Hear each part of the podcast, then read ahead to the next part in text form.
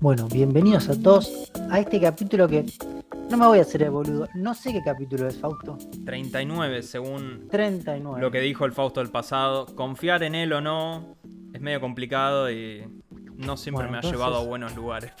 Ahora sí, vamos a decir bienvenidos al capítulo número 39, viejos milenios. Fausto, ¿cómo andás? Sé que estás muy cansado esta semana. Muy cansado, sí. Mucho, mucho trabajo, muchas, muchos líos ahí familiares. Vos, Carlos, ¿cómo, cómo estás en la semana de tu, de tu natalicio? Feliz cumpleaños atrasado. cumpleaños. Sí, igual. Ya, ya me Yo te saludé en saludado. su momento, pero Pero, no, bueno, con muchas reuniones, creo que como la mayoría de personas por esto, esta manía que tiene la gente de juntarse en fin de año es como que, hermano, es un mes más, es como cualquier otro mes, te puedes haber juntado en junio y capaz hasta salía más barato la cena. ¿qué hay para celebrar un año más en esta tierra? Claro, pero yo, yo solo voy a decir que, que es totalmente arbitrario decir que estamos cambiando de año. Es una arbitrariedad que le gusta regirse a la gente, pero Yo tengo, yo tengo una pregunta que no tiene nada que ver, pero me hiciste acordar, hablando de arbitrariedades. dígame, por favor. La década de los... La década. ¿En qué Hay año una termina y en qué año no, comienza? Para vos, es muy personal, ya lo sé, por eso te hay una discusión terrible. Para mí empieza, a ver, yo creo que por, vamos a decirlo de esta manera, por un aspecto visual lo voy a evaluar, Sí. empieza en el 0 y termina en el 9. ¿Por qué lo voy a decir así? Porque si lo hacemos de la otra manera, repetimos el 0. ¿Sí? Y, y no, no, vos no podés repetir en una década. Entonces, para mí es así. Después va a salir toda la gente a contradecirnos. No, decir, sí, porque te dicen no, porque el año cero no existió. Bueno, ¿a quién le importa? Además, sí existió, no existió desde que lo quisieron hacer así el calendario georgiano, pero, Claro. o sea, a, mí, a mí me molesta pura y exclusivamente del- desde el punto de vista de que la gente diga 1990 es parte de los 80. No. sí, es como. No, pues por la descripción no. Bueno, es una tangente, pero qué sé yo. Eh, ¿Y cómo estuvo la semana? En, en los instantes en los cuales no estuviste de joda en Eh. joda como per- persona ocupada. En primer lugar, estoy jugando al Red Dead Sí, porque, bueno, es uno de los juegos que. A ver, salió hace bastante, 2018, si no me equivoco, sí, pero se sigue viendo bastante bien. sí. Y me dijeron un par de amigos que es un juego con una muy buena historia.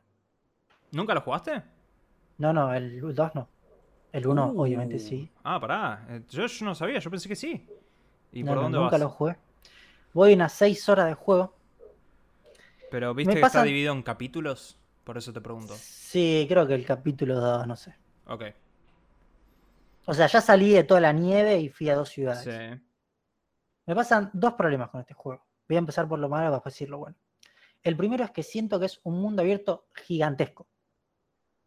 Donde, donde hay demasiadas cosas para hacer y demasiadas mecánicas. Y yo y siento que como un poco me pierdo, por así decirlo. Sí. Y es como que es inab- me, o sea, me da la sensación de inabarcabilidad. ¿Mm? Y además de que el caballo va muy lento. Y las cosas quedan relativamente lejos. Mm. Y me termina dando página caballo. Yo entiendo que después el caballo seguramente le puedas meter algo para que vaya más rápido, tipo tu turbo. confianza con. No, tipo tu confianza con el caballo, ¿viste? Pero bueno, a mí me molesta eso. Y la segunda cosa que me molesta. Tenés viaje después- rápido igual. Si Todavía no los psicópata. habilité. Sí, sí, yo. podés, ¿eh? Ya podés. Lo Ah, que tenés ¿ya que hacer es, es cuando estás en, en el campo, abrís un. abrís el- la fogata, ¿viste? Tenés como para hacer una fogata, creo que tenés que acceder a tu inventario. Hace rato no lo juego, pero podés. Ah, y voy a desde, la, no tu campamento, que lo instancias en cualquier lado, podés hacer viaje rápido a lugares a los que ya hayas ido. Igual, de nuevo, para mí, usar viaje rápido en Red Dead Redemption 2 es, un, es algo que debería ser penable por ley, porque parte de... Yo entiendo lo que vos decís de, de que es demasiado grande, pero el mundo se vende muy bien. O sea, No, no. Se ve bien y lo sabían los programadores de Rockstar y todo por cómo hicieron el juego. Y después el otro problema que tengo, que es más grave, yo creo que esto por ahí es el principio, pero el juego arranca muy lento. Muy lento arranca el El juego juego. arranca muy lento. Sí. Y es como que, a ver, la mayoría de misiones que hice hasta ahora es más cinemática que gameplay. Tipo, empiezan a hablar un montón y, y estoy a punto de empezar a saltear cinemática porque ya me están No hartando. seas salvaje, por favor. Hay una misión que creo que fue la anteúltima que hice, que es a un chabón viene contándote que apresaron a uno. Y entonces un viejo que está con vos te dice, bueno, yo a lo que se divierta. Vas a un bar Sí. y te pones en pedo y lo tenés que buscar como tres veces dentro del bar, haciendo lo mismo las tres veces. A Sí. Lenny. Estás buscando a Lenny, sí. Esa misión es excelente. Esa misión es una paja, boludo. Es Tipo, excelente. Tres veces hacer lo mismo, te tenés que caer a trompadas y se termina la misión. Y es Te voy a proponer que eh, tomes Red Dead como si fuese una serie de TV. Tómatelo con calma, porque es como que te están construyendo los personajes. Es- está bien, pero vos sabés que yo para ver una serie miro una serie, los juegos necesito jugarlos. boludo. y- eh, tenés que tratarlo con calma. Es un juego que es muy deliberado. Eh, yo sé que igual dijiste que ibas a decir algo bueno ahora, así que primero.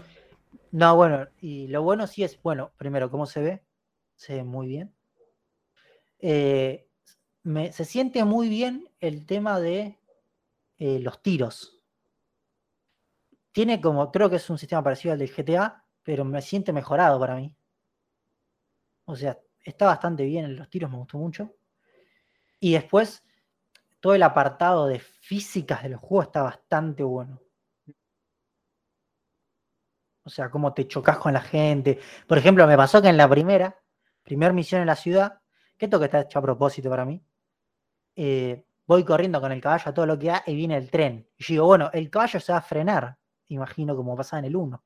No, no, el caballo no se frena y te lleva puesto el tren y te morís. Eso me copó, pero yo entiendo que es un juego que, que busca un desarrollo de la historia, pero viene muy lento. Yo entiendo lo que vos decís. Eh, a mí me parece que es una historia excelente. Arthur Bueno, o- Morgan creo que es ojo, un tengo un. Sí. Yo tengo un problema, que es, yo jugué el 1, pero lo jugué en 2013, yo no me acuerdo nada de la historia. Bueno, pero no importa, porque esto es una precuela. O sea, con que te acuerdes de... O sea, estamos hablando de Red Dead Redemption, jugaste. Sí, sí, el original.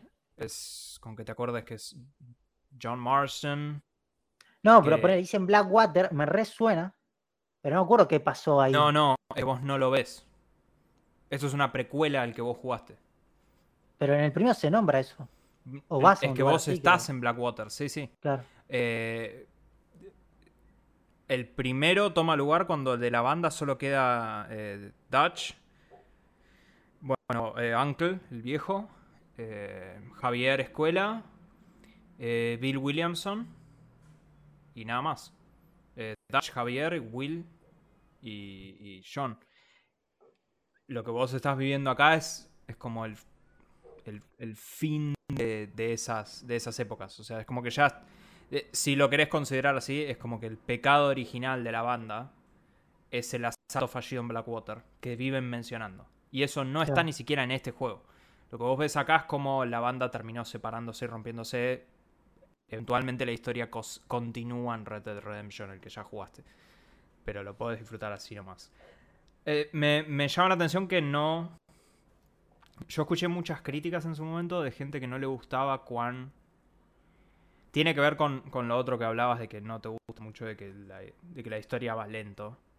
Es como que el juego es muy deliberado. Incluso en el hecho de que no tenés todas las armas.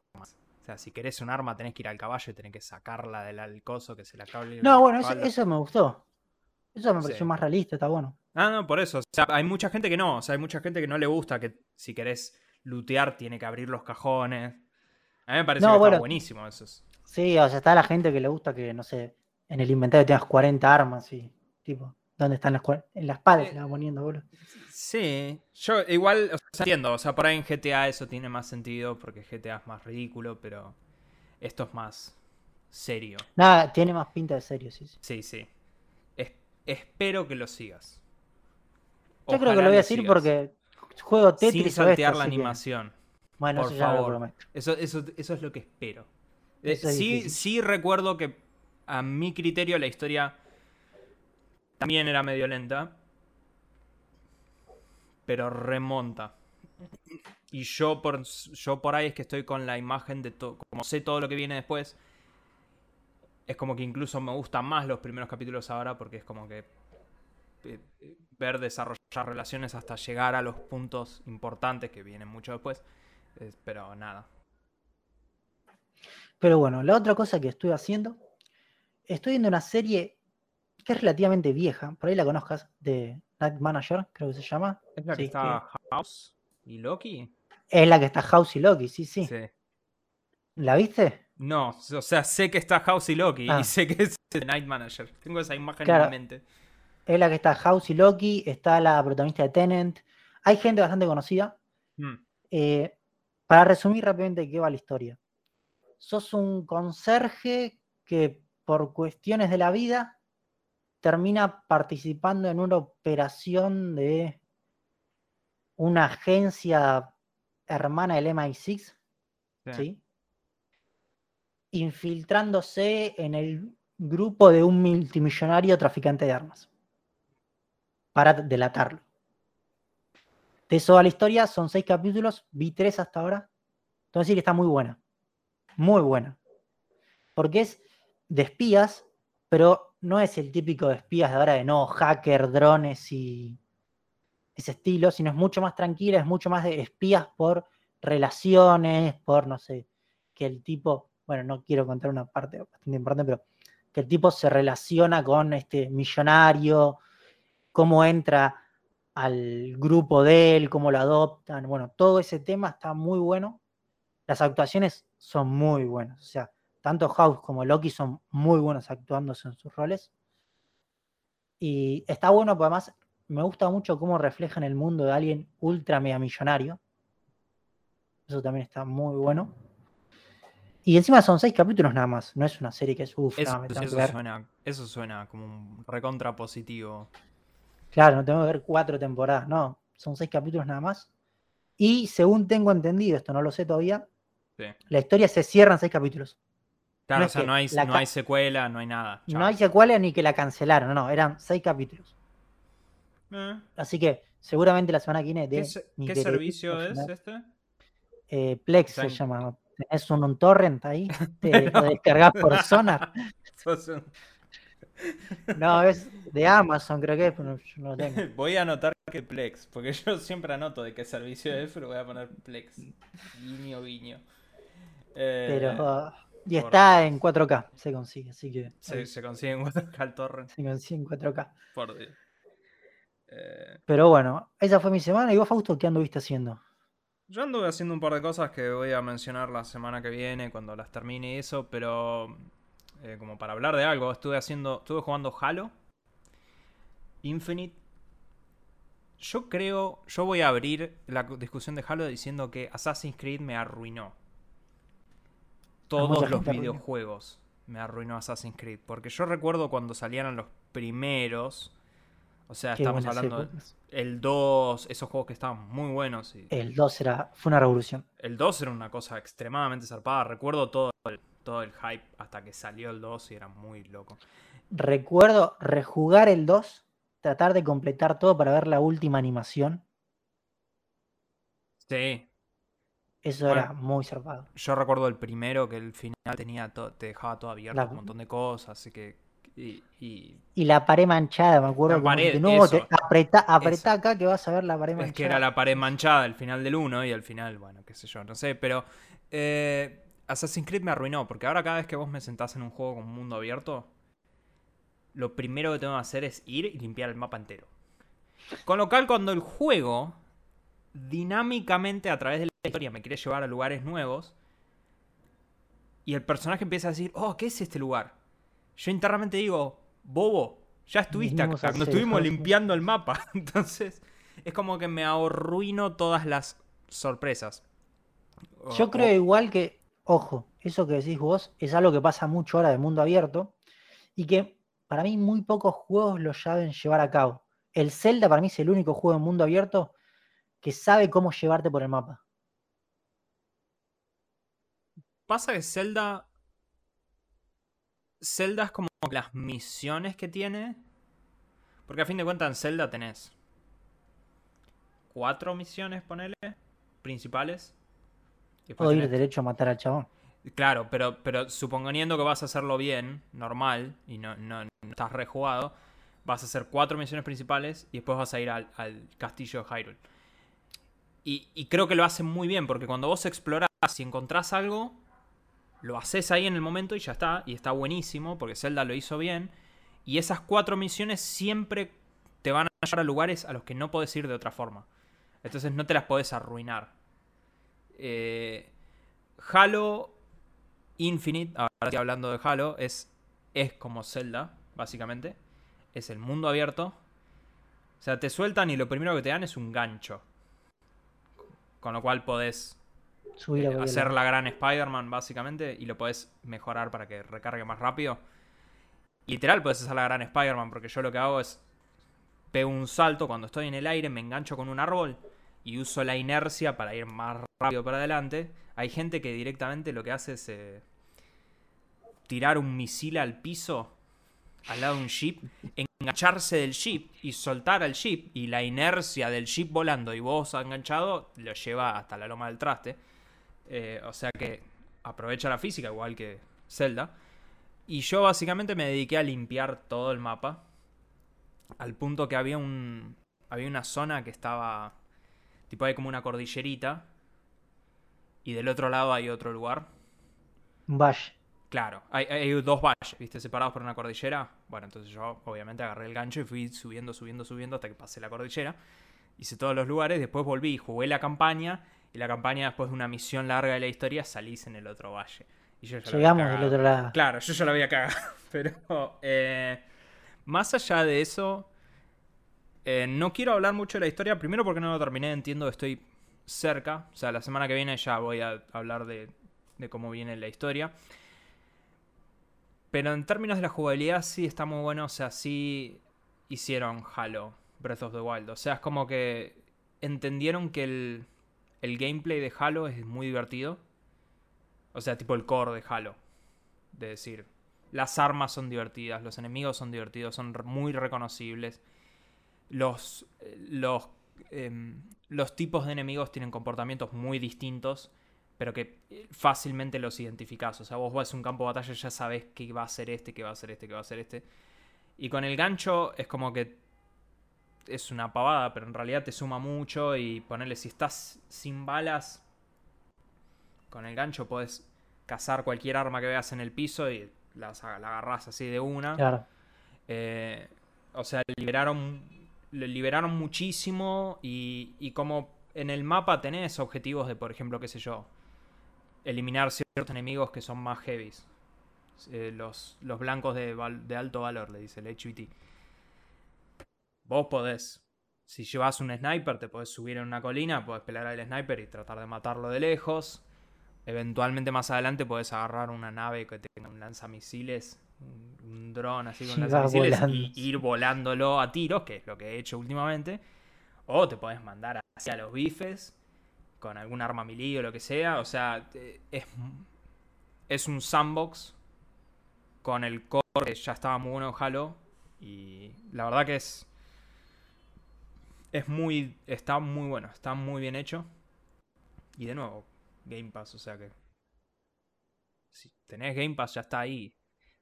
Eh, así que la verdad que está muy bueno. Lo que sí todavía no estoy seguro es eh, cómo resuelven la historia. Porque yo, a mí me interesa el lore de Halo. Ya sé que eso me hace miembro de un grupo selecto de, no sé, tres personas que les debe interesar el lore de Halo. Eh, Halo 5 es como que tuvieron un cliffhanger que a mucha gente no le gustó, pero a mí sí. Y me molesta que es como que tiraron toda esa historia a la basura, entonces es como que la resolución... Sí, convenientemente. Y toda la resolución de ese giro y todo eso está en audios que encontrás dando vueltas por la campaña. Con lo cual yo estoy buscando los audios desesperadamente cuando estoy jugando. ¿Y qué pasó? Pero nada. Y lo que sí quiero mencionar, y esto ya es más casi que sería una noticia para el podcast. De hecho, es una noticia de la semana, pero en vez de ponerla como noticia directamente lo hice. es Ubisoft, en una movida muy extraña, pro consumidores, eh, en vez de sacar un NFT, lo que hicieron fue sacar una expansión gratis para Assassin's Creed Odyssey. El Egipto. El, no, el de Grecia. Grecia. Y Assassin's Creed Valhalla, el nuevo. ¿Vos jugaste el de Grecia? Eh, jugué el principio, se colgaba mucho a mi máquina y además vi que era enorme. Es demasiado grande, sí. Según Steam tengo 210 horas. Es, Me lo-. Es demasiado grande, sí. Me lo bajé de vuelta para jugar esta expansión. ¿Me permitís spoilearte Assassin's Creed Odyssey? Sí, por Así favor, que, no ¿cuánto. ¿cuándo salió Assassin's Creed Odyssey? Salió en 2018, creo, con mucha furia. No sé, dos- O sea, 19 por ahí. Claro, por, ahí- por ahí. Salió hace rato, o sea que, sorry. Spoilers. Igual estos spoilers están en el tráiler. Porque Ubisoft sacó un tráiler como para decir de, de las dos expansiones estas gratis. Así que, mildis.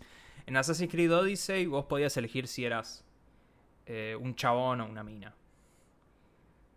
Sí, no me acuerdo, pero- Alexios o Cassandra es. Y el que no elegías era como el otro personaje que estaba en el juego. Canónicamente el eh, protagonismo es la, es la mujer, es Cassandra. Al final del juego, Cassandra descubre un artefacto, ¿viste? Esos dioses antiguos.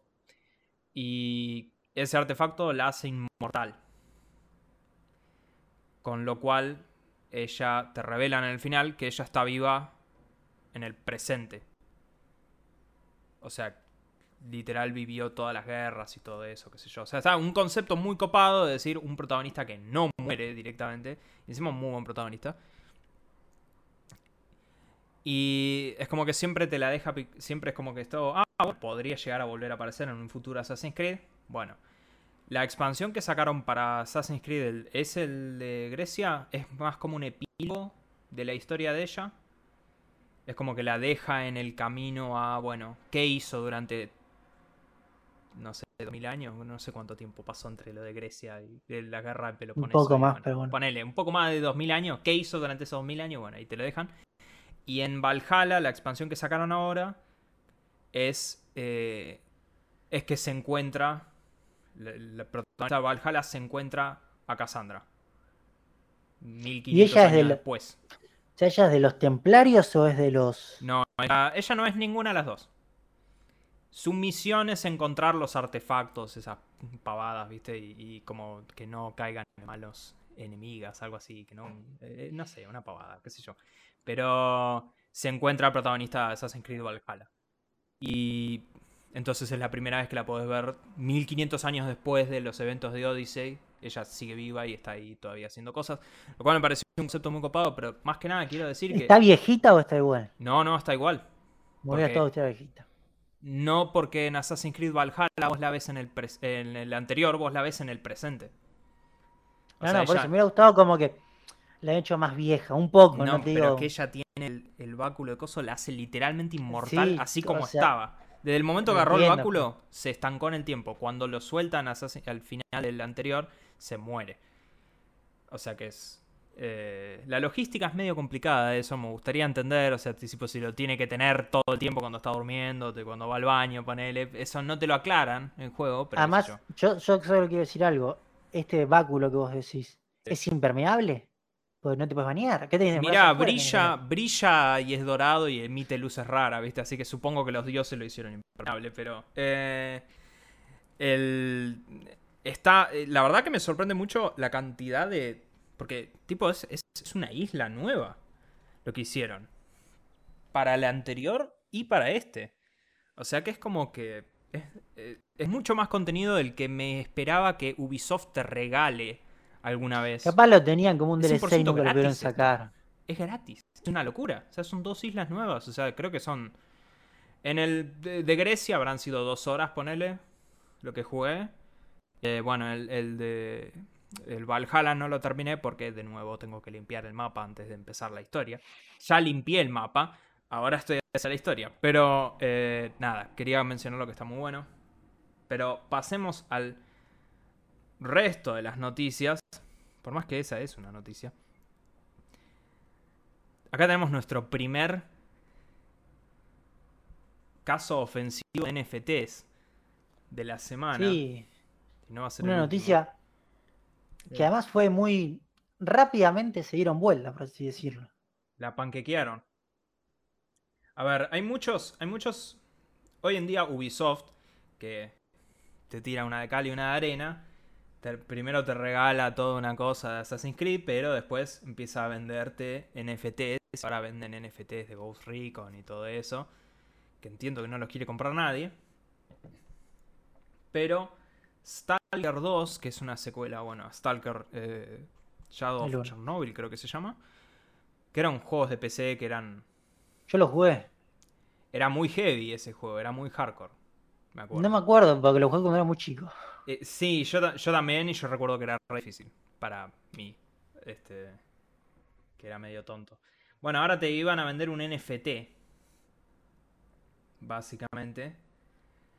Y... eh, te Y la permití- gente los, los bardeó por Twitter, vamos a decir la verdad. Sí, Los sí. a bardear.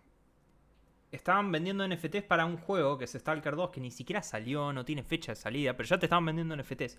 Vimos un tráiler muy bueno igual. Eh, Los trailers sí, todo se ve muy bien, pero es como que, es que bueno, no sé por qué necesitas publicidad negativa ahora. Pero No, La plata lo- más que publi- Plata Bueno. necesito. la gente los rebardeó, como vos bien decís.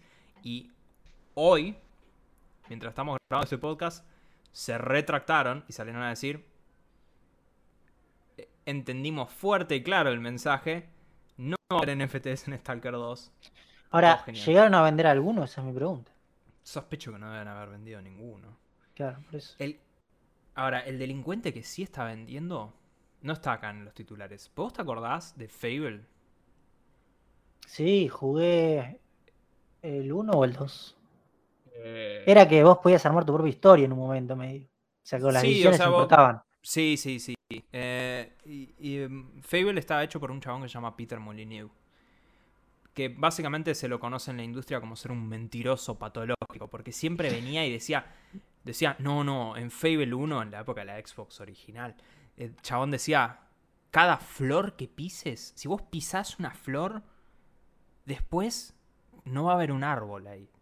O sea, era como, todas, todas pavadas, decía el chabón, terribles. Lo peor es que hacía juegos decentes, pero el tipo es como un mentiroso. Eh, hay una entrevista muy graciosa en la cual uno, un periodista le dijo, usted es un mentiroso patológico, y el chabón se, se borró de toda entrevista por años y años y años. Ahora está haciendo un juego con NFTs, obviamente. Eh, y entiendo que ese sí le estaba yendo muy bien. O sea, el juego ni siquiera salió y ese ya vendió como 400 mil dólares de NFTs. Hay muchos juegos con NFT que están. Ese de las plantitas, no sé, hay de todo. Sí. Pero bueno, la gente Stalker entendió que no era el camino y decidieron No. retractarse. Hablando de plantitas, Carlos. Hay tráiler, hay un par de videos nuevos. Cada tanto están saliendo videos de Gran Turismo 7. Vos pusiste uno específicamente y dijiste tiene buenos árboles. Sí, yo puse uno que es una carrera. Es un circuito, creo que bastante conocido de Gran, Deep Forest es, es de los tradicionales de Gran Turismo, sí. de Gran Turismo. Buenos árboles, yo puse que tiene. Me gustaron esos árboles. La verdad me, me sorprendió. Se ve bastante bien lo que es el tema árboles y eso. Igual, recordemos que sale en Play 4. Eso, Así que sí, eso es lo que me Mm, duele a mí de este no, juego. no, se, no se van a ver los árboles que tendríamos que ver. Exacto, ese es el problema. Aparte que Gran Turismo sale uno cada 47 años hacen un Gran Turismo los chabones estos. O sea, se toman mucho Sí, tiempo. sí, tarda mucho tiempo. Muchísimo tiempo. O sea que para que tengas un Gran Turismo solo Next Gen, va a ser un juego que va a salir también para PlayStation 6, o sea, el próximo Gran Turismo. Sí, es que hay PlayStation 6. Yo creo que va a haber PlayStation 6. Yo creo que una Da para generación un más. podcast entero. Sí, lo sé, pero yo creo. vos, o sea, uh, El el paréntesis que te viene. hago acá es. No, no, sí, el cloud gaming se viene, estamos todos de acuerdo. Paréntesis que te hago acá es: ¿vos crees que la infraestructura va a estar en un nivel suficiente como para directamente decir no hay más consola? Con el 5G creo que sí. Dentro Y de. ya, pero ya en lugares muchos tienen. Nosotros somos bananeros, pero la gente de Nosotros somos bananeros. Pero tiene yo, 5G. pero yo creo que hasta que, hasta que realmente una gran, enormísima mayoría no, no esté realmente hiperconectado, yo creo que consolas van a seguir habiendo. El Yo tema es que van a, voy a- van a incrementar mucho más el, el cloud. Estamos 100% de acuerdo. O sea, va a ser secundario. A ellos no les va a importar si usás la consola o no. Pero te la van a vender por las dudas, qué sé yo. Si sos como yo y no tenés, te- qué sé yo. Si acá tenés Telecentro que a veces decide colgarse. Bueno, ¿entendés?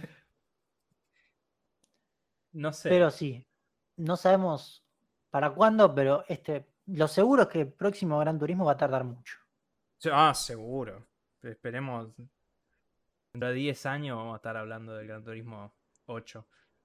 Pero por lo bueno, este lo que iba a decir para cerrar Sí. la noticia es, tiene buenos árboles, podemos confirmar. Tiene buenos árboles, eso sí, estamos seguros. Eh, hablando de algo que estoy esperando hace muchísimos años, em,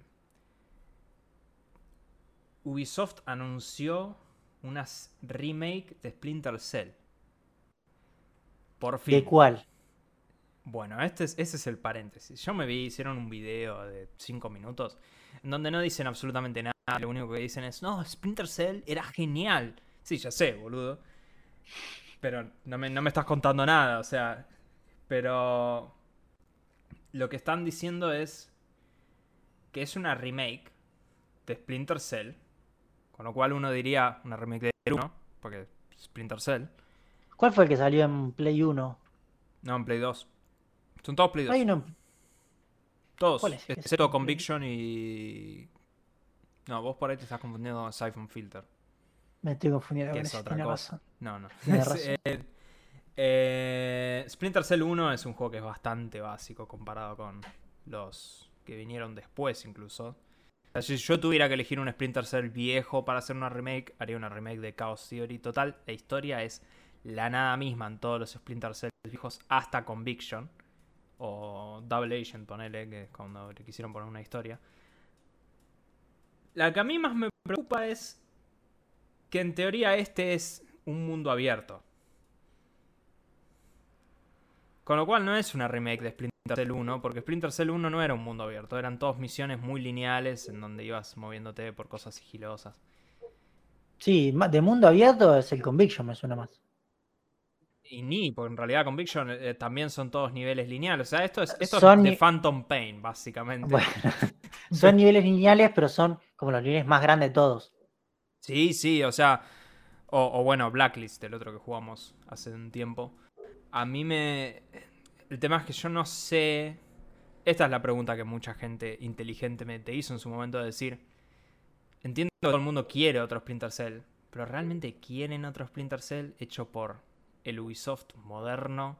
Que lo único que hace es un mapa gigantesco que está lleno de boludeces para que lo gile como yo. Que ven un mapa y se ponen nerviosos y lo tienen que, lo tienen que limpiar todo. O sea, cuando Sam Fisher. Yo, ¿Cuánto querés apostar de que cuando estés jugando Splinter Cell vas a tener que ir a Torres? Sam Fisher va, no sé, hackear algo y de repente el mapa se va a liberar y vas a ver más iconos. Mucho, mucho Watch Dogs así es. Eh, mucho Watch Dogs o mucho Assassin's Creed o mucho Far Cry. o- son todos iguales los juegos Ubisoft. Pero no lo sé. Por lo menos está oficialmente anunciado, así que ya podemos descansar del hype. Igual están contratando gente para hacerlo, o sea que esto le falta Mucho cuatro añitos, tres o cuatro añitos, probablemente. Y por último, Carlos. Sí, ¿querés esto en realidad es un, televidentes. un servicio a la comunidad, vamos a decirle, Sí. que les brindamos. Y es que les recordamos que ya desde esta semana, en los distintos servicios de venta de videojuegos, le hace Steam, Epic, el store de Nintendo, de Xbox, etcétera, hay ofertas navideñas. Acabo de ver un juego de dudosa procedencia en la Nintendo Switch del store argentino a 8 pesos. O sea, ¿cómo Ah, te ¿sabes? puedes negar un juego a 8 pesos? Pregunta, porque yo no uso la Switch hace 300 millones de años. Dígame. ¿El store argentino ahora lo podés acceder dentro de la Switch? Sí, sí. Ah, mirá vos. 8 pesos, por eso. Ocho 8 pesos más el digo, 66% que de impuestos. Que son casi 5 pesos, ¿no? Mm, Sí, 4.50 más o menos. Ponele. Epa. Así que Bueno, eh, eh, es- ese juego mínimamente está para comprar. Está para Es comprarlo, demasiado barato como para Me no- compré por 8 pesos un juego. Claro. No pero no, hay algunos, en algunos sitios vi bastantes buenas ofertas. No entré al de Xbox todavía para ver si... Sí, pero sé que hay ofertas hasta enero. Sí, Están sí, así que recomendamos que vayan viendo Sí, para, para ir consiguiendo un buen juego. Todas las ofertas. ¿Sabes qué? Igual me hiciste acordar que yo fui al Carrefour antes de grabar este podcast. Ok. Estaba en la caja y me ofrecieron, ¿no querés por 25 pesos que te demos un alfajor? Y lo vi en un alfajor de una marca que pero es totalmente indescriptible, creo que se llamaba, no sé. eh, empieza Tené con T. cuidado lo que vas a decir, Fausto. No, empieza con T. No, no, no, no, no. sí, sí, sí, sí, jamás lo vi en mi vida. O sea, era el alfajor más pendorcho que vi en mi vida ese. Y puntualmente me quedé pensando decir, si el alfajor más pendorcho del universo sale 25 pesos, claramente hay que comprar este juego por 8 pesos porque... Claramente, está muy barato. Pero bueno. Pasamos a hablar de cine barra series. Sí, y empezamos con Hawkeye, capítulo Hawkeye, número sí. 5. Recordamos, el de la semana el- que viene es el último, ¿no, Fausto? Es el último. Termina la semana que viene, Hawkeye. Claro, justo para Navidad lo habíamos dicho. ¿no? Exactamente, sí. Y, y- y comentarios sin entrar en spoilers. Eh, bueno, creo que es el mejor capítulo de todos hasta ahora. Por lo menos para mí. Ok. Yo, yo creo que es el mejor. Eh, desarrollan, explican por qué aparece la personaje que apareció en el capítulo anterior. Sí, que yo O creo que que- ya el capítulo anterior es, es Fair Game, o sea que podemos hablar. Es la, la chica de Black Widow. eh, Sí, ¿cómo la hermana de Natasha Y, y Romanoff. Elena. Sí. Bueno, explican eso, todo, que está bueno porque para alguien que no entendía, como yo, por qué aparecía, está bastante bien. Para alguien que no se acordaba, Black Widow. directamente, chabón. Bueno, mejor olvidarla. igual igual está muy bueno, está muy bueno. To- todas las secuencias en donde te explican y eso está, está muy bueno. Eso sí. Está bastante bien. Eh, hay una toma, voy, siempre resalto esto, pero hay una toma aérea de Nueva York donde ves lleno de autos y dices, esto se filmó en COVID, ¿cómo hicieron para hacer esto? Porque se ven como 10 cuadras. O sea, se O por alquilaron un ahí la gente de Nueva York sí, no le importa CGI, mucho. ¿no? O vaya un muy buen CGI también, pero bueno. O reciclar una imagen de hace 5 años y nosotros no la creemos que de ahora. Esa puede ser otra. Pero bueno, sigo resaltando el nivel de producción de esta serie. Sí. Eh, volvemos a tener protagonismo del perro, cosa importante. Vuelve a aparecer el perro, sí. Y creo que estuvo, por eso, de, de los, todos los capítulos que yo vi, creo que este es el mejor hasta ahora. Yo este es el capítulo que más estaba esperando. Por un detalle del final. Eh, y me dejó más con ganas de ver el próximo capítulo. Te manigió. Me manigió, sí, sí, sí. O sea, con, con ver. Con ver un detalle del. De, del final. De cómo, de cómo termina. Sí, sí. Ah, O ni, la verdad que no me interesa cómo termina, me interesa ver un personaje. Bueno, pero sí. Eh, pero la verdad que sí, está, está muy bueno. Me gustaron todas las escenas de diálogo, toda la parte en la que, bueno, hay una- eh, un dial, do- el diálogo de dos personajes que es en una cocina. Está, me gustó mucho eh, todo lo que vos decís. El diálogo sordomudo también estuvo, ¿no? el diálogo sordomudo está muy bien. Eh, la verdad que en sí la- esta- este, este capítulo estuvo muy bueno. Pero ahora sí, si te parece, pasamos a spoilers. Igual yo tengo... No, no sé si hay mucho para hablar en términos de spoilers. Yo quiero preguntarte una Sí. cosa antes de entrar en ese spoiler particular. Lo que a mí no me cerró muy bien es Sí. tipo, viendo lo que pasa en el final, o sea, viste que en un momento se llevan preso al a Timothy Ay, Dalton. Sí, a Timothy Dalton, sí, sí. Bueno. eh, como que, o sea, no entiendo bien al final de todo si es un gil o es malo. Sin saber cómo termina la serie, porque no lo sé. Yo generalmente sé los finales y todas las historias, tipo, bueno, de, de muchas de estas cosas. No sé cómo termina esta serie. Mi teoría es que es un gil. Por eso, porque no me queda claro, ¿viste? Porque lo Yo marqué- ahí como. Yo mencioné spoilers. Igual, la verdad, te soy sincero, creo que ni tendría que marcar spoilers porque ya pasó un tiempo y tampoco vamos a decir muchas cosas súper transformativas. Para mí es un gil. Cero, cero información. No lo sé, pero para mí es un gil. Especialmente por cómo termina el episodio.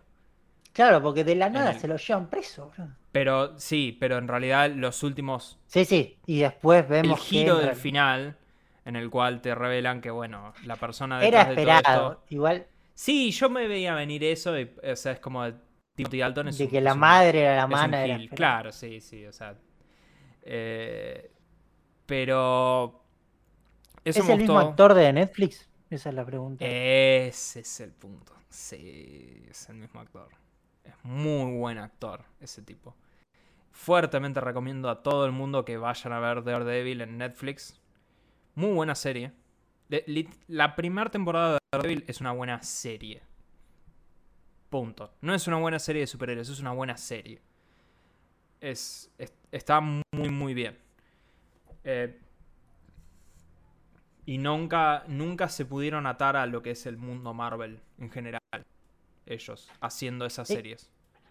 Fue la primera serie también de Marvel. que Fue la primera serie que No. hizo Que hizo Netflix, que hizo Netflix, sí. claro. Porque antes estaba Agent Carter. Que- Sí, sí, Agent Carter, bueno, Agents of Shield también. Y de hecho, en paralelo a eso también estuvieron los Inhumanos, que es una bosta, pero. eh, el actor de Kingpin es. El rol le salía excelente. O sea, hay que recordar que cuando terminó Netflix, las series de Netflix, la gente hizo campañas para literalmente haciendo hashtag Save Daredevil para que el elenco de esa serie siga en el universo Marvel y eh, eh, al menos con Kingpin lo consiguieron. Y ya por eso, así que la verdad que la semana que viene yo lo, que más estoy esperando ¿Cómo va a terminar la serie? No tengo ni idea. Espero que no maten a Hawkeye. No tengo ni idea si lo matan o no. Espero que no. Sería, sería medio No, barca. no sé, no tiene No pinta de que lo van a matar. Yo creo que, a ver, como es una serie que termina en Navidad, van a dar la imagen de Hawkeye volviendo con la familia, me parece. Sospecho, sí. Eh, pero Kingpin eh, es, lo que, es lo que más estoy manejado por ver. Y lo que tengo entendido es que el último capítulo es el capítulo más largo de todos. Eso sí lo sé. Bueno, recordemos que Porque viene 29 bastante capítulos corto. cortos. Súper cortos bueno, a mí me gusta eso. Bueno, pero para el final, estoy mínimamente estoy esperando alguna que otra buena escena que le den a Kingpin. Si bien, más que nada, él está acá como para eh, que la gente se calle la boca acerca de Salven Daredevil. Ya está, ya entendimos, ahí está. Yo creo que puede haber una escena entre Kimpin y la muchacha sordomuda. Porque al final vemos que se está dando Sí, vuelta sí. de- Bueno, es que en realidad eh, sospecho que eh, ella va a tener su serie. Kingpin va a ser más importante ahí también. Así que veremos eh, en, en dónde lo vamos a volver a ver a él. Pero nada, la verdad que estoy muy emocionado. El, el único paréntesis que quería hacer es, en esta, de nuevo, habiendo pasado tiempo de que salió el episodio, yo creo que si, si te importaba que no te spoileemos, ya lo viste. Más allá de eso, no voy a spoiler, no es un spoiler muy grande, pero hay una escena en donde Yelena, la hermana de Black Widow, está en la casa de Kate y se hace unos macarrones con queso y se los come ahí de la olla. Y no sin antes agarrar salsa picante sriracha y echárselo todo a los macarrones y se sienta a comer eso. Ahora hay una foto en Twitter de la, de la mina mostrando que se los comió de verdad. Debe ser un asco eso. O sea, porque yo- tengo sriracha por acá, no, no es particular. No, no es algo que me, que me diría, uh, qué gana de ponérselo unos fideitos, digamos. Eh, no sé, no sé. Es, es bastante. Es bastante polémico eso. Pero igual, eh, sí, a fin de cuentas lo que quiero. eh, esa escena me gustó mucho. O sea, todo el diálogo y toda la escena en la que te mostraron lo de los cinco años con ella. Esa parte está muy bien. Ah, sí, lo de. Todo- bueno, igual eso. A mí nunca, no me gusta que recuerden todo eso porque hay unos agujeros de guion gigantes en eso. Pasa que es que en realidad todo, todo personaje nuevo que tengan que presentar, la gente en Twitter se va diciendo, oh, ¿y qué hizo durante los cinco años? Entonces es como que eh, yo, yo me imagino a los chabones de Marvel diciendo, oh, está bien, ponelo acá porque si no nos van a preguntar. No, es que, o sea, hay un muy buen video que yo recomendé un canal de YouTube que se llama Agujero de Guión, que tipo hacía todas las preguntas. Che, ¿y ¿qué pasó si en el blip el piloto del avión se murió, pero los otros no? Bueno, hay un montón de Bueno, cosas pero así. eso es que nunca sabes, porque nosotros no sabemos cuál fue explícitamente el deseo de Iron Man. Bueno, pero Iron Man por ahí deseó que vuelva toda la gente de forma segura y si estaban en aviones que vuelvan tirados en el piso, o sea, que vuelvan todos al aeropuerto. Eh, pero, qué sé yo. Pero bueno, Bueno, esto cerramos el capítulo. de Cerramos el capítulo de Hawkeye. Yo fui al cine a ver Spider-Man No Way Home. ¿Sabes que vos decís que vas al cine?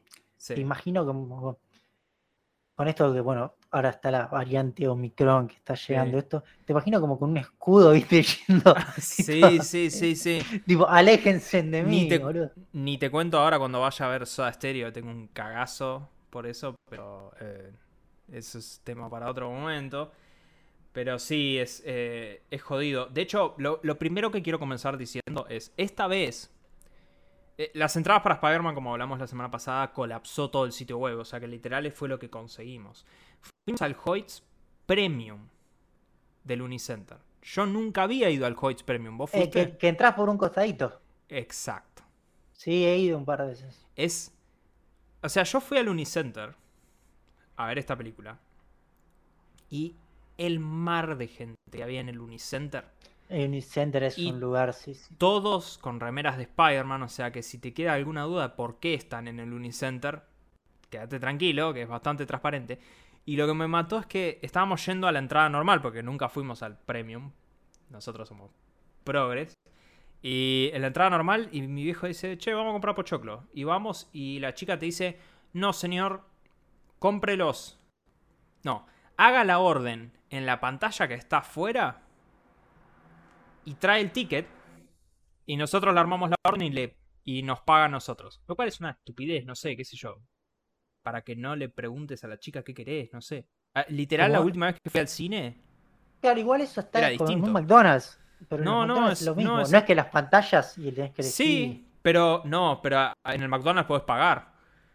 Y también, también puedes para efectivo. También puedes pagar en efectivo, pero yo directamente lo que hice, lo que hice fue. eh, mi viejo medio se carajeó y dijo: No, no voy a comprar nada. Y fuimos a entrar y nos dijeron: No, señor, no es por ahí, tiene que ir para las cosas del otro lado. Y fuimos al otro lado. Y claro, eh, es, es otra cosa. Ahí te sentís burgués. Ahí tenés sillones y ahí tenés una barra en donde podés comparar como una persona normal directamente. Decir, ¿qué quiere, señor? ¿Quiere pochoclo? Bueno. Acá, acá no hay COVID, señor. Claro, acá no- el COVID es un, es un mito. Y. Igual de nuevo, ojo, no, que no me vengan a decir que eso era por el COVID, porque la última vez que fui al cine no era así esto. ¿Y qué, cuál fue la última película que fui a ver al cine? Eh, Eternals. Fue hace un mes. Sí, Así que. Y fue al mismo lugar, así que esto no. Eh, nada, fue, fue medio una cosa. eh, eh, y, y es un re plus el hecho de que era una sala aparte. Yo pensé que era una fila en el medio, no que era una sala aparte. Y como era una sala aparte. tanto. Sí, sí, o sea, es una sala totalmente aparte la, para premium. Con lo cual era mucha menos gente, con lo cual zafamos de el barullo que estoy seguro que había en la sala normal, con toda la gente disfrazada de Spider-Man, de haber sido un griterío de esas funciones, porque encima era la primera función, entonces era, o sea, sí, Era- imagino que. era gritado y esas- esos asientos, solo el hecho de que tocas el botón y que se levanta una cosita que te levanta las patas, fue tan bueno que inmediatamente cuando llegamos a casa sacamos entradas para ir a ver Matrix la semana que viene al al Premium. premio. Sí. ¿Cuánto más caro sale? No tengo ni idea porque yo no pagué estas entradas, pero creo que es, es, eh, es, es El doble, ponele. Sí, debe salir el doble. Pero el confort lo vale. Voy a ser sincero. además, que, imag- si yo me acuerdo, no me acuerdo mal, Sí. es como tenés mucho más espacio. Sí, sí, sí, vas, estás muy cómodo, o sea, los asientos son cómodos, los, el coso está bueno y, y te puedes reclinar, o sea, si es con sueño es un arma letal ese lugar en realidad. Pero la verdad que está muy bueno. Eh, no- o sea, no pude sentir Spider-Man, porque la silla no se mueve, pero pude estar cómodo. Lo disfrutaste como un burgués. Claro, lo disfruté, fue, fue más burgués. Lo lamento porque yo quería sentir Matrix, pero bueno. Vamos a sentir la burguesía. Y Creo que a mi padre le gustó la idea de... Eh, sobre la película, a ver, el tema es... Sin spoilear nada. Está muy buena. Está muy, muy buena. La verdad que estaba pensando todo el tiempo que la volvería a ir a ver.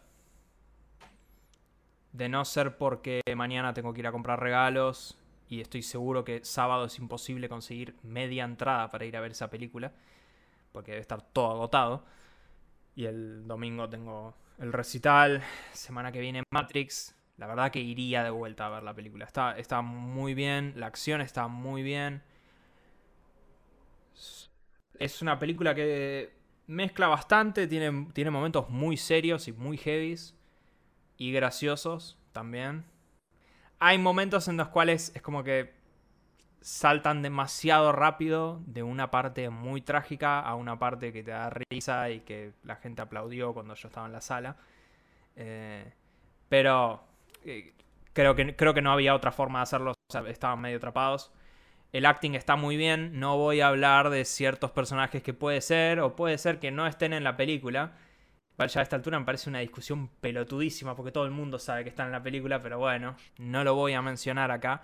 Lo que sí puedo hablar es que los eh, Willem Dafoe, como el Duende Verde, y, eh, o sea, el, el elenco de malos que vienen de las películas viejas están muy bien. Willem Dafoe está muy, muy bien.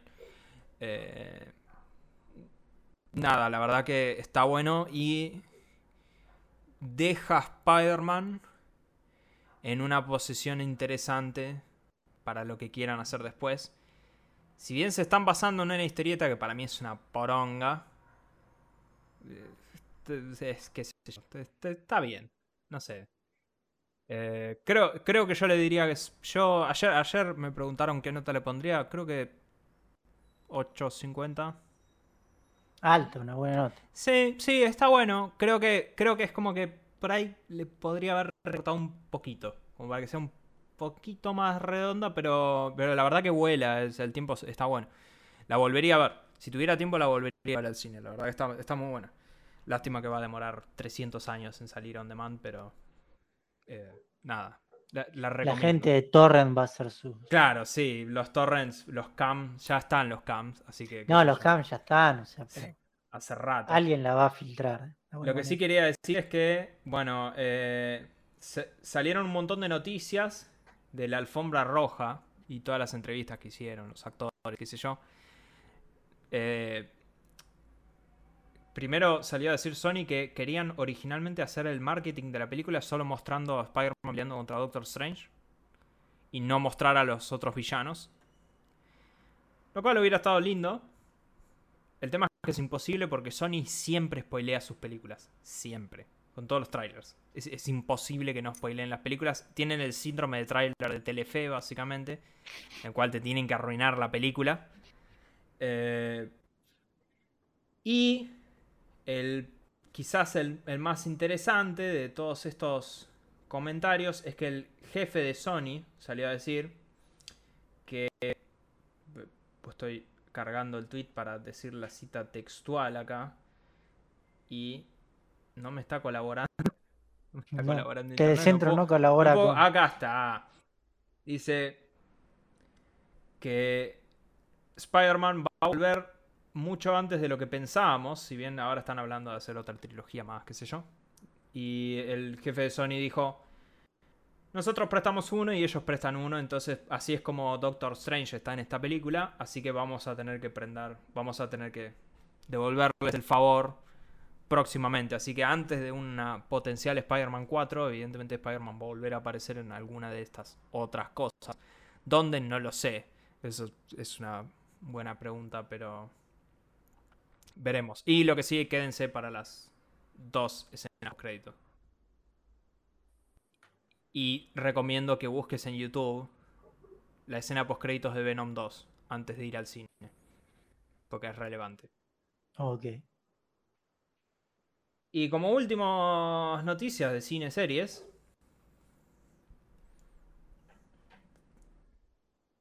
Voy a. eh, Quiero hablar de una sola de estas dos. ¿Cuál querés, Carlos? Voy a recortar una porque por tiempo. Así que, ¿cuál, cuál te parece más? Yo creo que En vivo y en directo. Voy a- es esto. Edición en directo. Y si Claro, no, voy a- las dos. nos- tendríamos, no, tendremos una correlación, pero la voy a romper porque la otra creo que te Sí. gusta más. Así que Ah, vamos no, con no, a mí me- las dos me gustan, ¿eh? ¿Sí? Sí. Eh, Yo porque la una es más conocida que la otra. Y la primera, la primera es la más conocida de las dos. Sí, sí. Sí. A ver, bueno, ya hablamos la semana pasada del zorro. Del zorro 2.0. Una porquería, eso no sé a quién se le ocurrió que era una buena idea. Bueno, acá viene Wilmer Valderrama. El actor de That 70 Show. Hacía de. Ah, ¿cómo se llamaba el personaje? Fez, Fez, en That 70 Show. Para mí que, que me digas este nombre o Jorge el peluquero es lo mismo. Jorge el peluquero. No sé quién es. En That 70 Show es una serie que es bastante zafable de comedia. El tipo va a volver. Aparentemente él está laburando en hacer una serie del zorro. De nuevo. O sea, este es, este es otro proyecto del zorro. Lo que me De interesa zorro, saber pero es- en época zorro. Claro, sí, lo que me interesa saber es si el zorro es un personaje de dominio público a esta altura. Porque me, me llama la atención que haya dos proyectos totalmente distintos. Debe ser. Eh, 100 años no pasaron seguro. Ah, pero no sé si viene de algo de. Claro, el tema no, no viene, no de la serie original, pero. Ah, no, mira, Claro. acá está. Baja- la van a hacer bajo, eh, bajo el sello Zorro Productions, posee los derechos del personaje.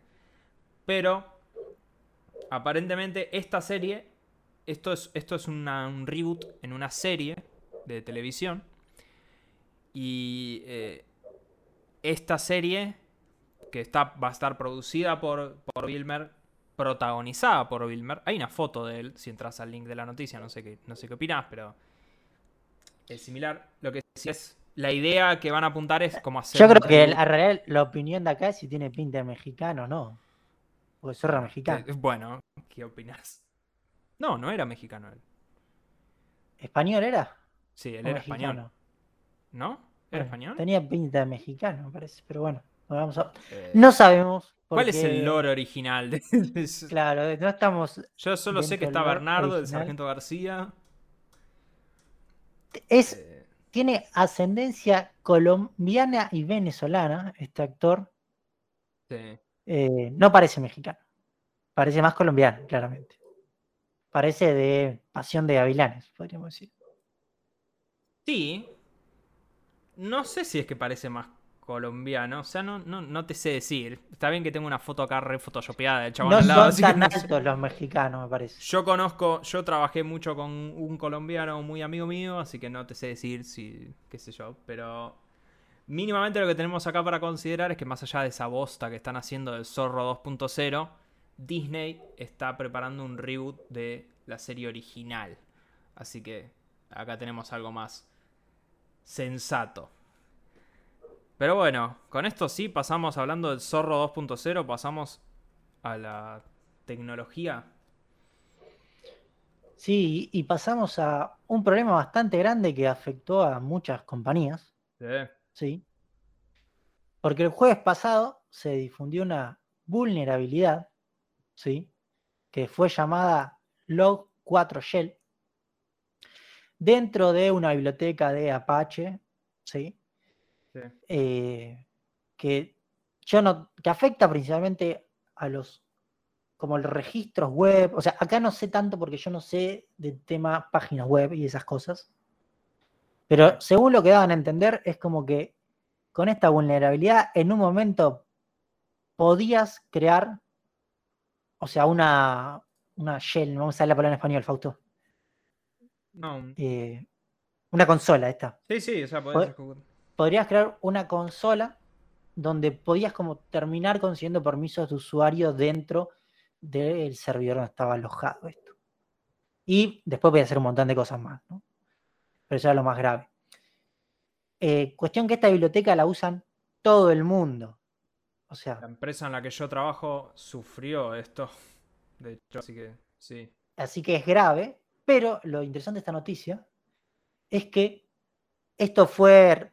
O sea, este error, este bug fue reportado y a los pocos días se arregló porque se sacó un parche que se lanzó acá, dice en la página, 24 horas después. Pero lo interesante es que dicen que este parche lo hicieron tres personas que trabajan en este proyecto de esta API en su tiempo libre, o sea, no es su trabajo principal. Y nadie les colaboró nada encima. Muy mal por las grandes empresas. Son una, mala leche. Muy mal. Muchas empresas usan esto. O sea, una cajita, un pan dulce, mínimamente. O sea, o sea, estamos hablando de empresas como Facebook, como, no sé, todas las páginas de AWS, o sea, todos los servicios de Amazon. O sea, esto es muy usado y bueno, tres personas han salvado el Internet una vez más, podríamos decir. Sí, literal, tres personas. Igual, yo siempre me, pregunto esto, que la persona que descubre este fallo de seguridad, ¿lo explota un poquito y después lo anuncia o lo anuncia como, no, no, yo soy bueno y, lo doy a la comunidad? Pasa que igual sí o sí para descubrirlo lo tenés que explotar. Claro, pero vos lo explotaste y tenés las opciones. Lo uso a mi favor un ratito y después lo digo, o no lo digo. Es una excelente pregunta, porque la verdad que no sé. O sea, si, lo explotás ahí, como hacer, mm, no sé. Además, ¿cómo te diste? O sea, yo entiendo que hay gente que trabaja haciendo esto, pero ¿cómo se te ocurrió la idea? Algo estabas haciendo. Ah, sí, sí, o sea, tenés la mente en lugares oscuros. Claro, entonces, entendemos igual que hay gente que trabaja exclusivamente en encontrar errores y todo eso. Pero bueno, ya saben que si se quieren dedicar a esto, sepan que no le van a pagar nada. La verdad. Sí. Nunca trabajen gratis. Esa es la conclusión. Si programan. O, si hacen cualquier cosa. bueno, sí. Pero bueno, con esto pasamos a otra noticia, también del ámbito tecnológico, y esta vez tiene, está relacionada con Google, mm. que parece que la compañía va a tomar fuertes medidas contra la gente que no se vacune contra el COVID-19 porque en un último reporte que sacaron informan que las personas que no se vacunen contra el COVID van a ser despedidas. Obviamente ya hay apelaciones y hay todo.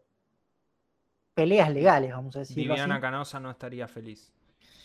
Claro, pero es un requisito que está poniendo Google que, a ver, no, no lo tomemos como qué buena gente Google que está obligando a sus empleados a Google le conviene que la gente se vacune porque Google necesita que se reactive todo, como cualquier empresa, y si seguimos con bajas tasas de vacunación como las que hay en varios lugares de Estados Unidos, esto va a tardar mucho más.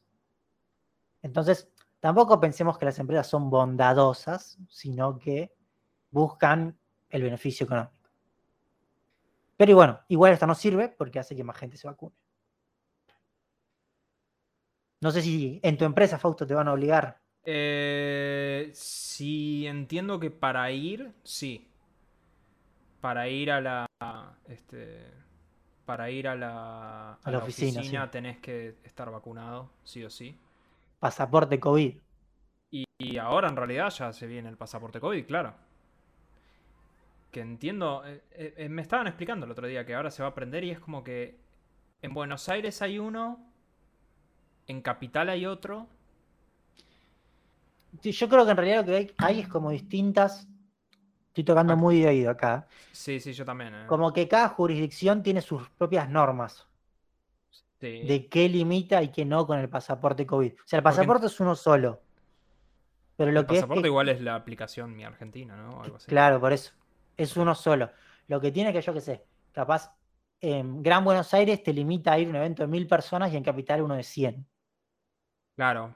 Entiendo que el cine no está incluido en el de Capital. Claro, o sea, al cine podés ir igual. Lo cual me parece un error muy grande. Porque Sí, pasa sí que está- después. A ver, yo creo que, por ejemplo, en capital y provincia deberían ser iguales porque si no va a ser la. No, ahora me voy a capital a Me hacer voy al esto", y- cine, claro, me voy al cine Claro, capital. Pero bueno, Qué sé así yo. es nuestro país. Y sí, bueno, qué sé yo. Pasamos a la sección random. Entramos Ah. a la sección random y. Hablando de nuestro país, sí, yo no suelo mirar la tele, la verdad, pero cuando estaba en mi casa vi Masterchef. Tengo dos noticias que reportar. También viste Bake Off, o sea. Ah, sí, sí, no, ya no- sé. no digamos que no ve- ves No, estos programas de. Claro, pero me refiero a que desde... No, desde que me mudé no los veo. Ese es el tema. No, no, no veo la tele. Mi, mi televisor es, es una máquina de YouTube. O, o otras cosas, pero nada más. Eh, y vi la gala de eliminación del domingo pasado y debo decir que echaron a Titi Fernández, con lo cual son unas personas desalmadas, la verdad. No, no, no tiene, no tienen perdón. Era echar a Titi Fernández o echar a Tomás Fonsi. Tomás Fonsi. Ah, Tomás una Fonsi serie de es un actor, ¿no? sí, sí, sí, es un actor. Eh, Si lo buscas la cara lo conoces. O sea, Estoy buscándolo, estoy buscando. Tomás Fonsi. Ah, es el de costumbres argentinas. Sí, Tomás Fonsi se podría Sí, ir- sí. haber ido a lavar los platos a la casa tranquilamente. No puedes echar a Titi Fernández. Es, es el tipo. eh, El tipo más bondadoso del mundo. Yo, yo lo vi Bueno, a pero Titi yo acá- Fernández. Creo que hay un, un tema. Obviamente que lo hay, un tema económico que yo creo que Tomás Fonsi mueve más público, me parece. No, no puede ser. No, me rehuso Sí, que porque, creer que a ver, más público. Pero yo creo que es porque lo ve mucha gente, pone de nuestra edad, que cuando era joven, o joven o chica, vio costumbres argentinas. Yo creo que la gente de nuestra edad sabe lo que le pasó a Titi Fernández. Entonces, bien, mínimamente, cuando vos lo ves a Titi Fernández medio emocionado y medio al borde de las lágrimas porque perdió, yo literalmente apagué la tele. Dije, no, no Bueno. puede. No, basta. Basta. No, gracias. Nos paramos todos de la mesa en ese momento, literal. Vergonzoso este programa. Y después vi otro, otro programa en la semana, en donde estaban haciendo una competencia y estaba Mica Viciconte en- enfrente de La hija es- del pescador. Exacto, la hija del pescador, la que yo, yo la tengo como la candidata a Carlos a ganar. claro, Eh, Carlos nunca vi esto. Claro, pero- Carlos no vio nada, pero si tiene que ganar a alguien, que gane la hija del pescador. Qué garca que es Mica Viciconte, ¿eh? Está en un equipo No sé, yo solo lo único que sé es que es como la esposa de Cubero. de Cubero, sí, pero en un equipo creo que- Sí, Pero quiero decir algo, un dato relevante. Creo que ella empezó a salir con Cubero justo cuando yo estaba terminando el colegio. Sí, sí. yo fui al colegio de Vélez, en el parte del secundario, y como que Cubero es un ídolo de Vélez, todo, y como que yo me acuerdo en el colegio que se hablaba, no, mirá, se separó Cubero por culpa de esto, una cosa así, o sea. Yo no tengo ni idea de esto, pero como que me acuerdo que ya desde ese momento era como una persona mal vista. Mirá, e- esto fue un duelo en el cual estaba la Tigresa Cuña, eh, Mica Viciconte, este ¿En el periodista. mismo equipo? Sí, eh, el periodista. ah, Ya no en es mala leche el equipo está desbalanceado. Y, Porque y- está Tigresa Acuña y Mica Viciconte. y estaba un periodista que no me acuerdo cómo se llama, porque es, es un periodista que está. Es el único periodista que está ahí, pero me cae bien, me cae bien. Paulo Cablan, Paulo Cablan. Y del lado enfrente estaban. Juariu No sé quién es. es una influencer. Eh, Ah, es la que hablaste que Beto Casel una vez, me acuerdo. Sí, Esa es la de Beto Casela, exacto. Eh, la que Beto Casela se enojó. La rebancamos porque hizo que Ca- Casela se enoje. Y estaba Joaquín Levington. Que era que tiene pasado un- de pafa, pero bueno. Sí, sí, tiene un pie en la estratosfera. Y Charlotte Canigia. Joaquín Levington y Charlotte Canigia, literal, en partes del episodio se pusieron a jugar al Tate T en el anotador en vez de colaborar con Juariu, porque cada uno tenía que hacer un plato individualmente. Y tipo, entonces cuando el que estaba cocinando, los otros dos como que le, le daban un apoyo moral, o le decían, no, batí esto, qué sé yo.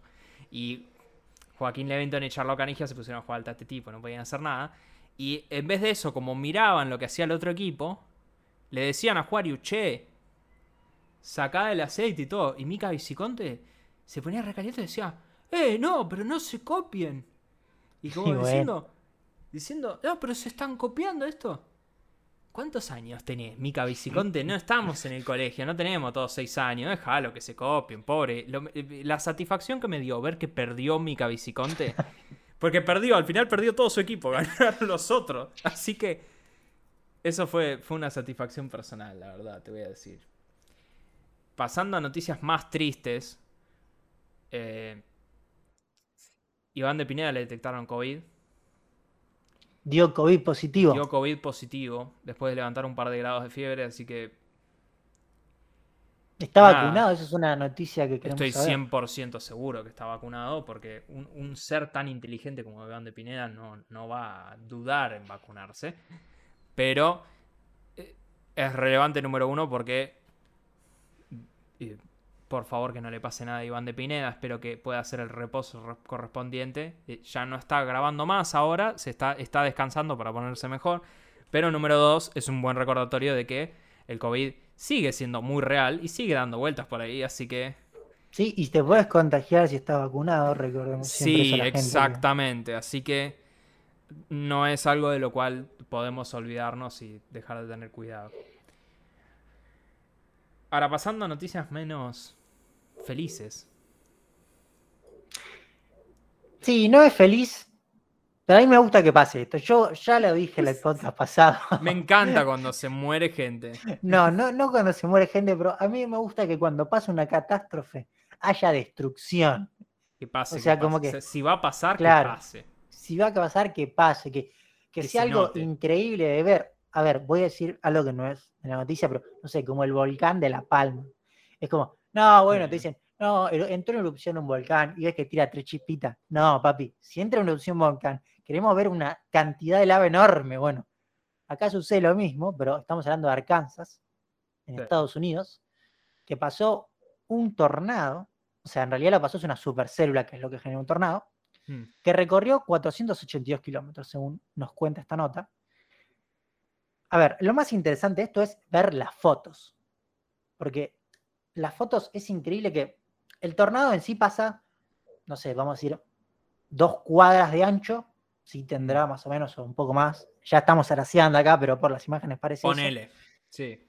Entonces, vos ves que por donde pasó el tornado no queda nada en pie. Y al lado, tipo, a tres cuadras hay una casa. Entonces, si yo soy el vecino que por donde pasó el tornado, tipo, a mí la envidia que me daría diciendo, ¿por qué no me compré una casa a tres cuadras, boludo? Sería terrible. Me, me dolería más que la destrucción de mi propia casa, boludo. Tanta mala leche tengo que mi vecino de tres cuadras no le pasó nada. Pero no, las imágenes son terribles lo que pasó. Además, recordemos que en Estados Unidos usan mucho esta construcción en seco y con maderas, Son todas construcciones así, de durlo, Claro, madera. que, que es más frágil y cuando viene un tornado te la destruye. Sí. O sea, a ver, igual, este tornado, si lo agarraba una casa de ladrillo, lo hacía mierda igual. No vamos a decir que no, pero acá esto es todavía peor. Así que agradezcamos vivir en una zona donde no hay tornados. Sí, sí, la verdad que sí. Vi- Vivimos en una zona en donde no hay tornados, no hay desastres naturales, no hay arañas súper venenosas, lo que hay es, es, una, es una economía y un estado No, bueno, social y, y- y las inundaciones. Se inundan polémico. Claro, sí, también, sí, sí. Yo, yo, yo viví inundaciones, así que eso sí pasa, pero qué sé yo. Bueno, para pasar a noticias un poco más punch y para, pum para arriba, en Estados Unidos hubo un hombre en Delaware. Uf, complicado lugar Que- de la web. Sí, Yo, si, esto es una recomendación para la gente del podcast. Si vos te quieres armar tu sociedad offshore, Delaware todavía sigue siendo una buena opción. Por Dios. To- Toda la data, Carlos. En, en Delaware, la policía el 11 de diciembre de este mismo, de este mismo mes fue enviada al banco de Wells Fargo local porque tuvieron el reporte de un, barro, de un robo. Bueno, resulta que el tipo fue arrestado en un shopping, pues lo, lo encontraron caminando. Pero lo insólito de ese tipo es que el tipo fue, fue al cajero y le dio un papel diciendo que, que era un robo y que este Pone toda la guita en la bolsa. Claro, pone toda la guita en la bolsa, que es muy común, entiendo. Es muy común allá, por lo menos, de que se roba con un papel, básicamente, diciendo, te voy a afanar, no, no grites. Ahora, el tema es que el tipo, evidentemente, haciendo una jugada de ajedrez de cuatro dimensiones, el tipo no quiso dar vueltas con la plata, porque obviamente es peligroso andar por la calle con tanta guita. Claro. Así que- muy viva esa plata. literalmente salió del banco y fue al cajero que estaba afuera del banco y depositó toda la plata en la cuenta. Que además, él técnicamente no la no se la robó al banco. Él Claro, se- la depositó en otra claro, cuenta. o sea, se- la recibió el banco de vuelta. Así que el banco no, no debe tener mucho quilombo. Eh, pero nada, viste, los grandes eruditos del mundo. Después, acabo de sumar una noticia nueva. Pero es porque yo a veces cuando estamos haciendo el podcast yo me meto pa- para ver internet a ver si leo algo así, algún breaking news de último minuto que merezca hablarse. Eh, el tema es que me metí me metí y vi esta noticia y a mí personalmente me cae muy mal este tipo. Así que cuando leí No que sé quién hizo- estás hablando. A que ver, voy hizo a una forrada, dije, ah, bueno, ya está, tengo una razón para hablar. Eric Clapton me cae muy mal. Eric Clapton, famoso compositor de Leila, Tears in Heaven, amigo de George Harrison. O sea, famoso Eric Clapton. Yo voy a decir algo que Sí. desconozco la música de Eric Clapton, no, no escuché nada. Lo único que sé es como que, no sé por qué, era como que en el inconsciente colectivo mío y de la sociedad como con la que yo vivía, era como que era el mejor guitarrista. Creo que sea mentira. Eh, o sea.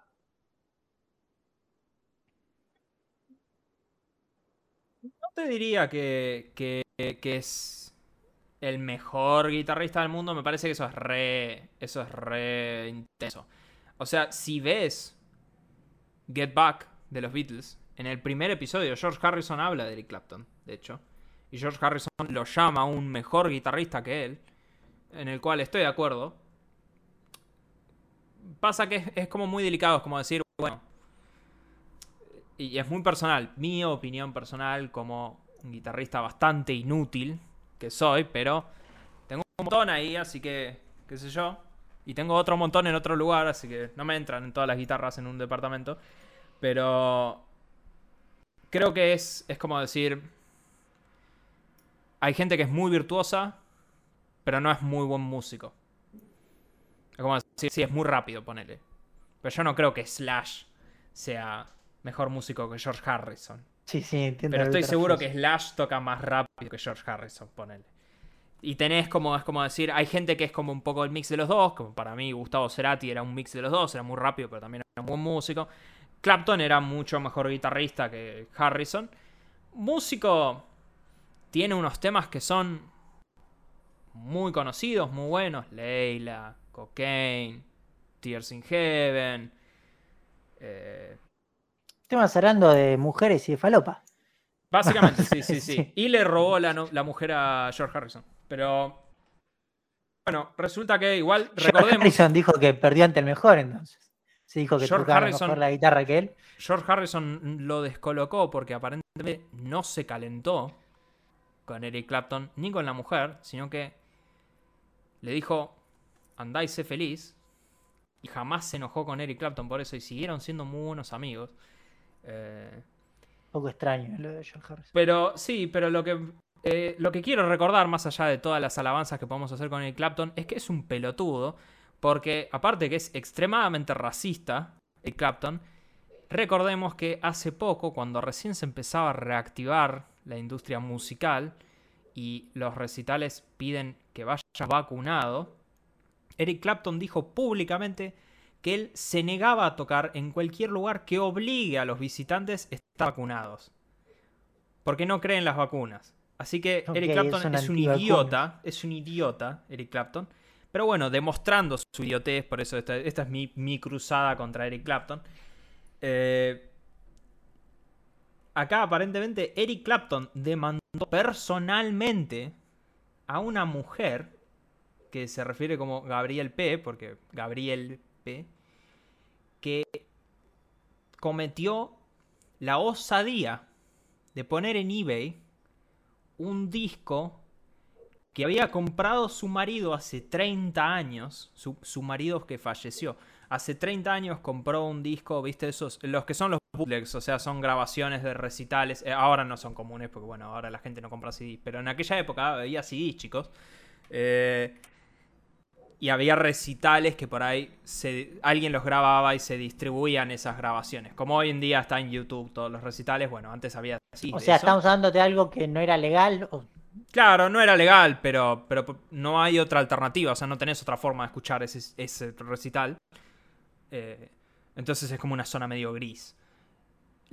El marido de esta mujer, el, el difunto marido, compró ese CD y ella lo vio y lo puso en eBay por 9 libras. Y Eric Clapton la demandó personalmente y le ganó el juicio a esta mujer. Así que ella tiene que pagar. Le va a tener que pagar los costos de abogados a Eric Clapton y a ella por todo este juicio. Y que si sigue queriendo vender este disco, que de nuevo son 9 libras, Eric, medio intenso, tiene una multa, puede estar o la van a multar 250 mil libras o mandarla 6 meses a la cárcel. Hay, hay, hay, que estar al pedo. O sea. Sí, además, lo, que, lo peor que me parece es eso de que la mujer tampoco es que se estaba haciendo millonaria, hermano. Son 9 libras. Es, una gran lo que está haciendo este chabón. Ah, es un tarado. O sea, ya, ya era un tarado. Ya, ya me parecía un idiota, pero bueno, ahora la verdad que Clapton está, está haciendo todos sus esfuerzos porque todos cerremos de tenerlo como idiota. Pero ahora sí, pasamos a la última noticia, que es la que me da más bronca de todo esto. Esto es.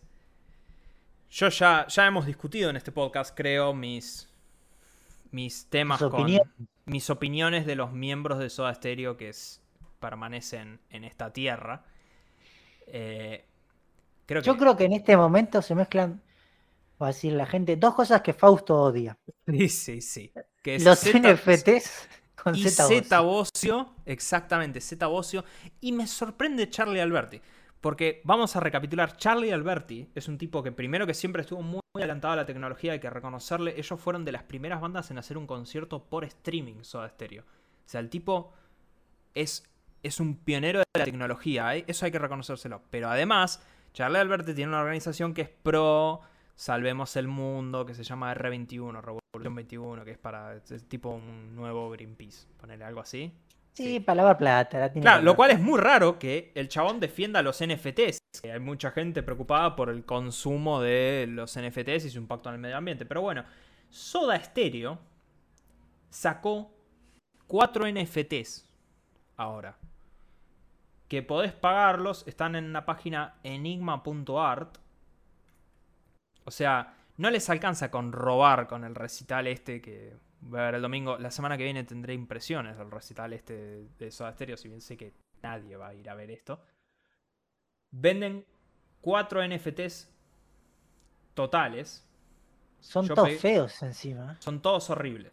Ahora, tres de estos NFTs tienen cosas reales atadas, o sea que está bien que son el Golden Access. Eso no recuerdo bien qué es lo que te da. El Golden Access te da un Backstage Pass. Te dice, tenés un Golden Access que es te da entradas preferenciales para la gira.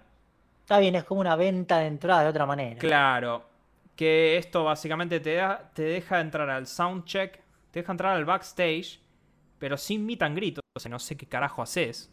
Puedes entrar al backstage, pero no puedes ver a. Te quedas parado viendo cómo. Claro, no sé, ves cómo van poniendo las cajas. Eh, mirá, llevaron el bajo, Z. Y después te vas a la mierda. Eh, pero el que más me ofende personalmente, porque hay uno que realmente me ofende, es Remera Oficial, que es el que puso ahí en Coso. Remera Oficial, gracias totales. Es una colección de 20 remeras virtuales autografiadas por Charlie No, no, no. Ahora voy a aclarar esto porque está medio mal expresado, porque acá lo está viendo en la página. Eh, los NFTs estos que tienen, los de las entradas, estaba viendo acá, y de la que sería el Soundcheck Access, hay 10 entradas, sí. O sea, hay 10 NFTs. Sí, sí. Del Golden Access hay una. Y del Golden Access Tour Hay, hay completo dos, hay una. hay dos sí, hay dos Golden Access y son. Es uno solo. Y después, la remera esta oficial, hay 20 NFTs. O sea, ¿qué quiero decir con esto? Hay. Vos cuando creas un NFT puedes crear la cantidad que vos quieras. Ellos dicen que crearon 20. Sí. Que eso es lo que ponen en la página. Recordemos igual que ellos después pueden crear un 21. Así que si vos te compraste, decís, no, tengo el 18 porque solo eran 20, pues después te cagan. Sí. Porque eso no lo controla la red. Ahora, pero.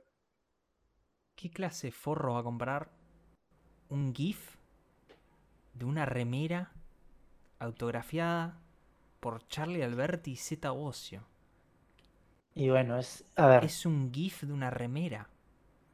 Yo voy a, voy a estirar esta idea porque en realidad yo nunca la, la voy a llevar a cabo, pero siempre tuve la gran idea de que vos tenés que agarrar un dibujo, Sí. hacer una- un papel en blanco, en realidad un papel no, un archivo de PSD, de Photoshop, hacer una línea roja, transformar un NFT y poner, esta va a ser la línea roja más cara del mundo. Y para ver hasta cuánto la gente puede pagar. Yo, no, yo no sé si te digo que ahí, ahí hay un... Yo, yo veo una historia viral ahí, Carlitos. ¿eh? Te digo que me parece que hay que recortar esta parte del podcast porque esto es una idea millonaria, Carlos. O sea, Yo no creo que sea una idea millonaria, pero la acá hay, guita, acá hay guita, Carlos, acá hay guita. ¿eh? Te digo, ¿eh? Pero no, la gente compra muchas pelotudeces, la verdad. Y también, a ver, está todo el mundo de Ethereum, que la gente gasta criptomonedas porque. O sea, porque necesita gastarla en algo, la gente que hace las criptomonedas también. Pero me parece. A ver. Yo creo que la decisión que por lo menos yo hubiera tomado es. O hago todos NFT que no den nada. O sea, que solo sea NFT. O hago todos que me den algo en la vida real, como son estos pases. Pero esto de que, no, vos sos pobre y solo te puedes comprar la remera y si vos tenés plata. Pero igual acabo de hacer la cuenta, porque acá googleé 0,03 Ethereum es lo que te sale esta remera. Son 115 dólares. Sí, sí. Para un GIF de una remera. Sí, eh, yo.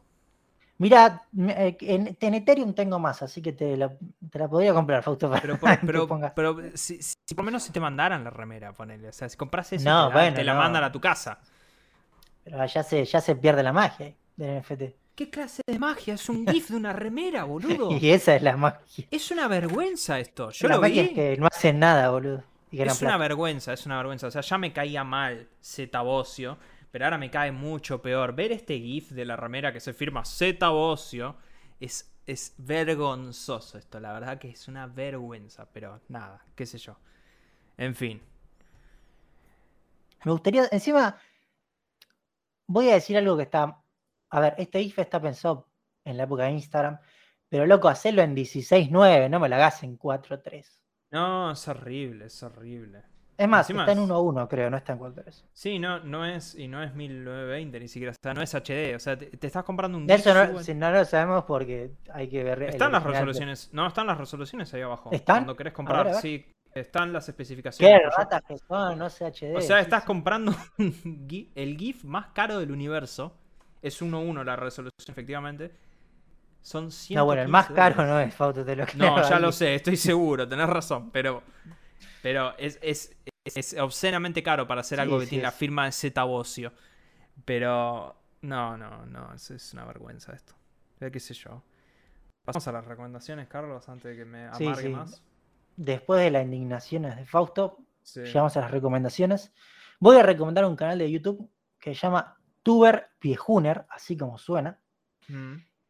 en la que es un viejo, va, no sé si es un viejo, pero tendrá unos 40, 50 años, que el tipo de joven era gamer en la época de la Super Nintendo y antes la Commodore 64. Y el loco tiene plata, y bueno, más tiene un canal grande de YouTube atrás, que, que es... Y lo que hace es comprar consolas retro y contarte sobre los juegos, compra juegos retro. Además, compra emuladores y los va probando también. O sea, ahora se los manda, pues ya el canal es gigante. Pero está bastante bueno primero porque, o sea, es un tipo de España que, tipo, tiene la versión española de, no sé, el Pokémon rojo, cosas así que son jodidas de conseguir. Sí. Y tiene hasta como un museo en la casa de un montón de consolas re antiguas. Mm. Y encima está uno porque te habla mucho de este mundo y te cuenta mucho de la especulación de la gente que te, te pueden pedir cualquier cosa. Pero no, está bastante bueno porque te habla mucho de, por ejemplo, tiene una serie que a mí me gustó bastante, que es eh, con computadoras 486, Mm. de irlas modificando para ir viendo qué juegos de esa época podían correr y cuáles no. Tiene mucho el tema PC Gaming de los 90, con aceleradoras gráficas, mirá qué épocas. ¿eh? Me acuerdo. Sí. Así que no, el tipo me, me gusta bastante, la verdad. O sea, y tiene mucha idea de lo que habla. Así que si le gusta todo lo que es retro gaming, bien retro, está Sí. muy bueno. Bueno, mi recomendación va más o menos de la mano. Perdón, porque yo intento, intento recomendar cosas que sean un poco más graciosas, pero. eh, yo voy a recomendar. Xbox anunció hace poco cuando tuvimos el evento ese de, de Microsoft. Los 20 años. de los 20 años, anunciaron un mini documental. No es mini en realidad, la verdad, vamos a decir, dura 40 minutos cada episodio aproximadamente. Pero están todos en YouTube, están todos subtitulados al español. Está muy bueno, es un documental de 6 partes en YouTube que es sobre la historia de Xbox.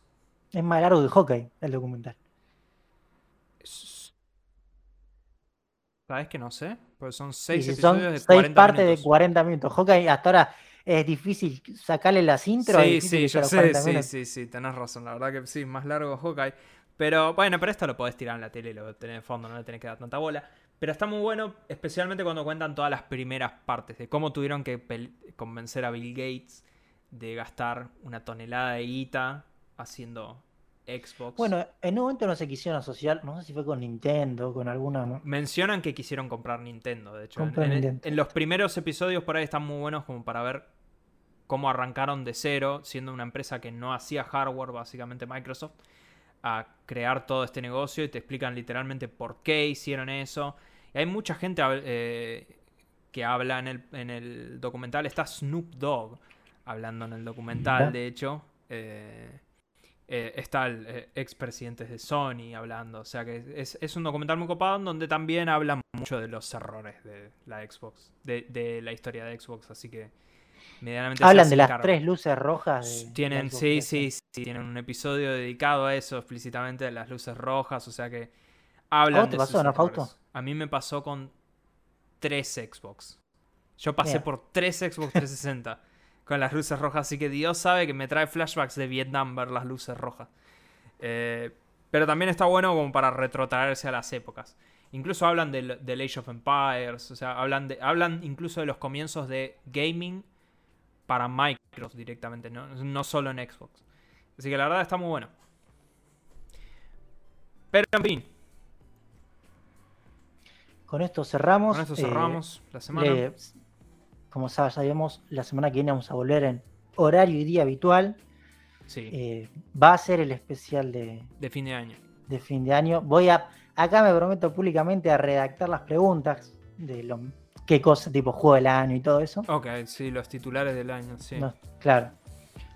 Así que no sé, por ahí sea un poco distinto, no sabemos si va a dar tantas noticias o no, porque vamos a hablar un poco, imagino, de cada cosa. Estamos atados a que, a qué suceda en el mundo.